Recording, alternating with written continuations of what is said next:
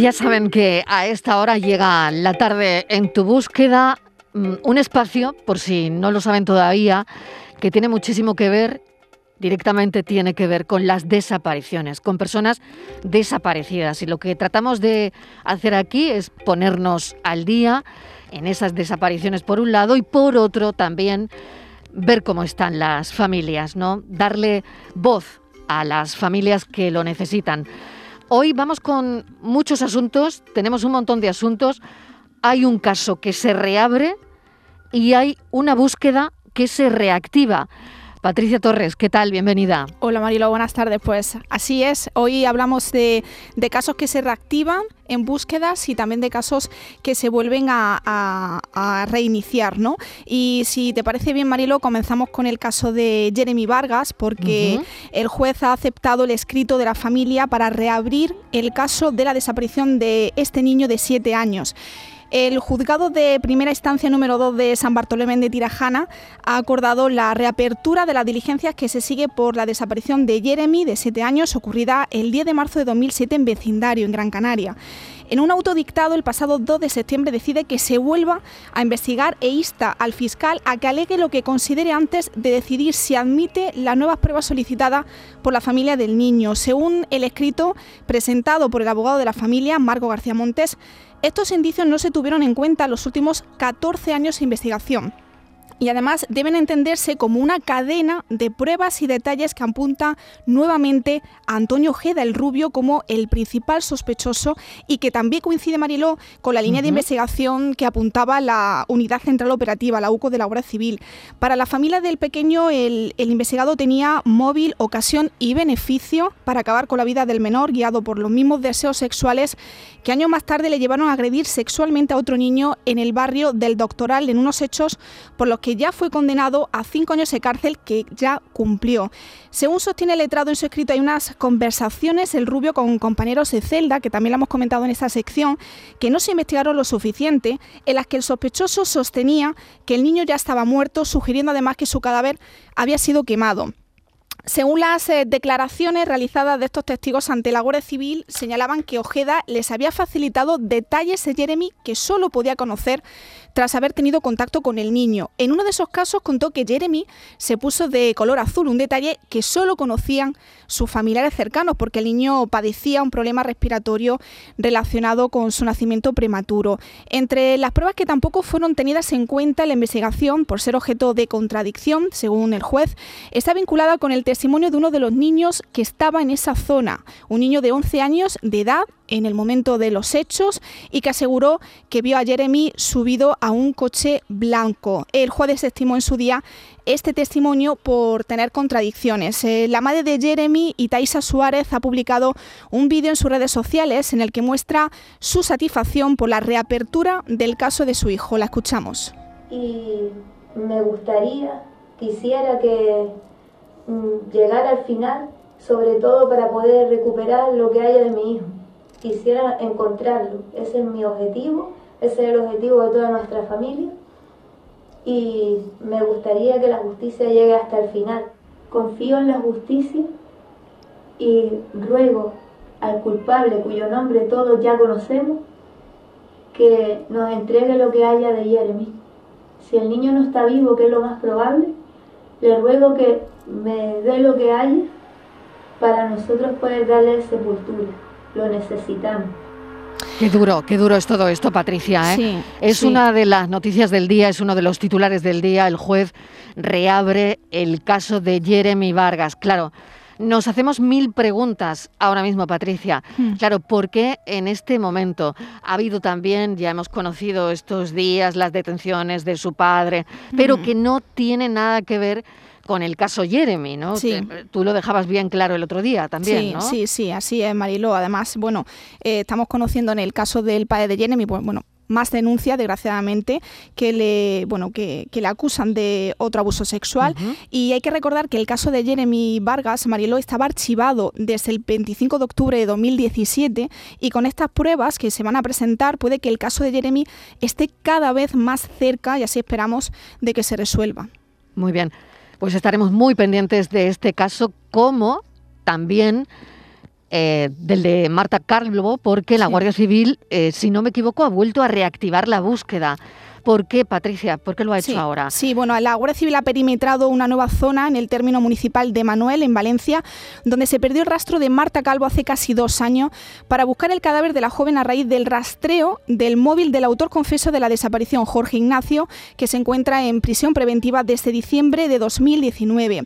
La UCO de la Guardia Civil comunicó a la familia que se ha focalizado la búsqueda del cuerpo de la joven en un nuevo lugar donde confían en poder encontrar el cadáver. Los, los agentes han rastreado hoy un punto en los alrededores de la cantera de Villanueva de Castellón, otro junto a la ermita de Santa Ana en Llosa de Ranes y según los posicionamientos de su teléfono, Jorge Ignacio estuvo dos horas en varios parajes cercanos a su casa poco después de la muerte de, de Marta. Eh, tienen previsto también inspeccionar un pequeño vertedero ilegal, un pozo y otros lugares situados en los términos de Villanueva de Castellón, de Manuel y Llosa de Ranes. Hace un par de meses, Mariló, en esta sección hablábamos con, la madre de Marta, con Marisol Burón, que nos comentaba que si Jorge Ignacio tiene la conciencia tranquila, ¿por qué no dice dónde está el cuerpo de su hija? La escuchamos. Si él dice que no la mató, ¿por qué no dice dónde está? ¿Por qué no ayuda a decir dónde está? No se vería con, con, una propia de que realmente murió pues bueno, accidentalmente o murió, eh, no sé, pues por droga o murió porque, hasta, no sé, pero si él tiene la conciencia tan tranquila y, dice la verdad, ¿por qué no ayuda a, decir dónde está mi hija? Sin duda. Porque algo, algo, algo esconde. Encontrar a Marta, Mariló, será un alivio para la familia, para que su madre pueda descansar en paz y darle un lugar digno a su hija. Ella tiene toda la esperanza de que la va a encontrar y tiene mucha fe en la labor que están realizando la Unidad Central Operativa, la UCO, de la Guardia Civil. Pues la redacción de este programa está en permanente contacto con la madre de Marta Calvo, con la madre de Jeremy, ya la han mm. oído también en la temporada pasada, y Taisa aquí. Es decir, que estamos encima de estos casos simplemente pues para ayudar, para visibilizar eh, estos asuntos y que evidentemente no caigan en el olvido. Fíjense, se reabre el caso de Jeremy, se mm. reactiva la búsqueda de Marta Calvo y se reabre también el caso de las niñas de Aguilar 29 años después. Eh, a mí estas cosas me parecen increíbles, sí. pero claro, Patricia, ocurren. Sí. Eh, yo creo que 29 años después Fíjate si ha pasado tiempo, ¿no?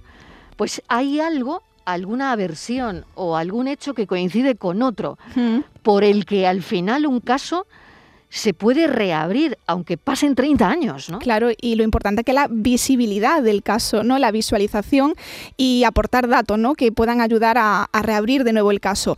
Hay que recordar que el caso de Virginia y Manuela, de 13 y 14 años respectivamente, eh, ellas desaparecen en extrañas circunstancias la noche del 23 al 24 de abril de 1992. Desde su desaparición lo único que se sabe de ellas es que fueron desde Aguilar de Campo, Palencia, a Reynosa, Cantabria, en tren. Allí fueron vistas en una discoteca y al caer la noche decidieron hacer autostop para volver a casa. Se subieron a un SEAT 127 blanco, según el testimonio de una vecina de Aguilar de Campo que fue la última persona que vio a las menores. Pero es que lo último que hemos conocido de este caso, Mariló, es que una mujer ha denunciado en el cuartel de la Guardia Civil que ella vivió una situación muy similar un año antes que la joven Aguilar de Campo cuando hacía autostop con una amiga y lo ha hecho, esa denuncia, tras conocer la historia de Virginia y Manuela en un programa de televisión desde el que se solicitaba la colaboración ciudadana. Ahora, gracias al testimonio de esta mujer, el juzgado de Cervera de Pisuerga ha reabierto la investigación sobre la desaparición de Manuela y Virginia. Estaremos, Mariló, más cerca de saber qué les ocurrió a estas jóvenes hace casi 30 años después. Ojalá, vamos a preguntárselo a Ramón Chipirras, que es eh, criminólogo, además eh, representa a la familia de Manuela y de Virginia. Gracias por atendernos, Ramón. ¿Qué tal? ¿Cómo está la familia? Buenas tardes, Marilón. Buenas tardes, Patricia. Hola, Bueno, las familias eh, están con unos sentimientos muy enfrentados, ¿no? Actualmente, por un lado están contentos porque se reabre el caso de la desaparición de Manuela y de Virginia, pero también por otro lado tienen ese freno, ese miedo a mm. saber eh, si esta línea de investigación nos va a llevar a conocer qué sucedió. Patricia. Yo me pregunto, y además yo se lo he transmitido así a, a Ramón, ¿por qué no denunció antes esta mujer? Bueno, esta mujer no denuncia porque está en un contexto muy similar al que tuvieron Manuel y Virginia. Es decir, eran adolescentes, se habían trasladado de una localidad hacia otra localidad Hmm. para pasar eh, las fiestas sin el consentimiento de sus padres. Hmm. Y les pasó eh, el hecho que han denunciado ahora también. Eh, y claro, eh, a ella les pesó más, desde luego, no decir nada, no denunciar, que el, eh, enfrentado esto al castigo que les podía haber caído, ¿no? Claro, la importancia que tiene denunciar. Eh, fijaos, ¿no? De alguna manera, ¿no? En el caso de estas dos jóvenes, pues se salvaron, ¿no? De, de manera fortuita y, Hmm. y casual, ¿no? Sí. Eh, pero claro, sabían las personas que la habían cogido en el coche, ¿no? Hmm. Probablemente la, la podrían identificar perfectamente, ¿no? No lo sé, pero la importancia que tiene denunciar, eh, esto no es tan simple, ¿eh? No, yo lo que sí podemos decir, podemos avanzar ya, porque así ya, ya, ya se ha dicho en otras ocasiones, Hmm. es que estas dos chicas tuvieron un hecho similar al 99,9% un año antes de lo que le sucedió a Virginia y a Manuela. Y decimos al 99,9% porque estas dos personas a día de hoy están vivas y Manuel y Virginia no sabemos qué pasó con ellas, ¿no? Mm. Hacen autostop, se suben a un vehículo 127 de color blanco, tres puertas, todo encaja e incluso eh, identifican al conductor posteriormente. Y eh, hablamos de... La policía tiene a sospechosos, hay, hay un listado de personas con un coche blanco, con un 127 de aquella época. Ah. eh, no Ahí va a ser sé, la clave. creo, creo que eso es la clave, Clave ¿no? para identificar. Si era la misma persona eh, de las otras dos chicas, ¿no? Esta persona de la nueva denuncia de este testigo ya está identificada en base a que la misma persona días después coincide con esta persona en otra en otra situación, en otra localización. Mm. Esta persona no la reconoce a ella, pero ella sí le reconoce como el- la persona que conducía ese 127. Todo esto está puesto en, en manos de la Guardia Civil. La Guardia Civil lo traslada al juzgado de Cervera y la juez lo que determina es una serie de mandamientos, unas diligencias ampliatorias para dar veracidad a este testimonio. Una vez que la juez recibe esa información y se comprueba la realidad de la denuncia de esta persona, ahora la piedra está, perdón, en el símil, en el tejado de la Guardia Civil, que desde el día 29 de julio tiene orden por parte del juzgado de Cervera en investigar esta línea de investigación y a esta persona. ¿Y la amiga que acompañaba a esta mujer que ha denunciado también ha declarado? Desconocemos ese punto ya, imaginamos que tanto Guardia Civil como parte del juzgado habrán hecho su trabajo y, y- y habrán comprobado. Lo que sí, lo que sí podemos decir, y así quieren que las familias que se sepa, es que el juzgado ya ha dado veracidad al testimonio de esta denuncia Mm. y eh, tiene la Guardia Civil todos los datos, toda la información y tienen que estar trabajando ya, suponemos, eh, en ello. Lo que debe suponer para las familias esto 30 años después, la verdad es que una no se puede poner en la situación, ¿no? Mm. Porque no lo hemos vivido y esto nadie puede decir lo que se siente, a no ser que lo vivas, ¿no? Pero 30 años después, después de toda la investigación que hubo, hay dos personas que declaran que les pudo pasar algo parecido. Mm. Y bueno, la verdad es que mm, no sé qué os parece, pero es tremendo, es una situación tremenda. ¿eh? Sí, sí, además una Pues investigación eh, que no sé si está de acuerdo eh, Ramón, una investigación deficiente durante estos casi 30 años, porque, bueno, hace un par de días eh, la Guardia Civil eh, alertaba a través de sus redes sociales de, ese bulo, de esa creencia popular de que hay que esperar Mariló 24 o 48 horas para denunciar, ¿no? Entonces, cuando los familiares denuncian la desaparición de, de estas jóvenes, eh, cuando acudieron a la Guardia Civil, eh, le dijeron que tenía que aguardar esas 48 horas para iniciar la búsqueda. Entonces, los agentes incluso llegaron a decir a los familiares de las desaparecidas que ya volverían cuando ellas quisieran, cuando tenían 13 y 14 años menores de edad. Eso es, los protocolos de actuación en el año 1992 establecían que cuando una menor desaparecía de su casa había que esperar, un menor o no, o no menor, había que esperar hasta 24 horas para denunciar, ¿no? De hecho, la, la familia de Manuel de Virginia no les dejan denunciar la desaparición hasta el día siguiente a las 6 de la tarde. A partir de ahí partimos de una investigación deficiente desde el punto de vista de que las primeras 24 horas en una desaparición, tal y como se hace hoy en día, son, son claves en los protocolos ¿no? de desaparecidos en la búsqueda. Las familias eso lo están pasando mal en estos momentos. Eh, nosotros estamos en continuo contacto tanto con la familia de Manuel a través de, su madre como con la familia de Virginia a través de su hermano Emilio. Eh, ellos están muy agradecidos por todo el apoyo tanto de los medios de comunicación como de los vecinos y así que quieren decir y así nos han permitido que, que la vamos a ver y por supuesto están a la espera de eh, conocer a dónde va esta línea de investigación. Pues Ramón, vamos a estar muy pendientes. No sé, Patricia, si quieres añadir alguna cosa más. Nada, que yo creo que la clave aquí, y tú lo enfatizabas antes, Marilo, va a ser mm. el coche. Ese coche. que conducía. El 127 este blanco, ¿no? Que vete tú a saber 29 años después. Un SEAT 127 blanco con matrícula de Valladolid. Ahí están todas las miradas claro, que se pero centran en a saber dónde está el coche ahora y, y si el coche existe o si, no sé, Ramón, esto va a ser difícil, ¿no?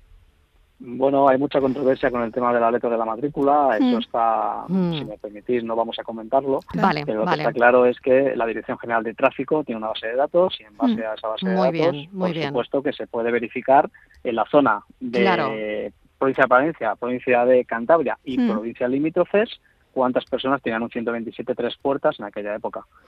No creo que sea muy difícil y como ya digo, hay una persona ya localizada, hay una persona que se sabe quién es, y en base a eso la Guardia Civil está investigando.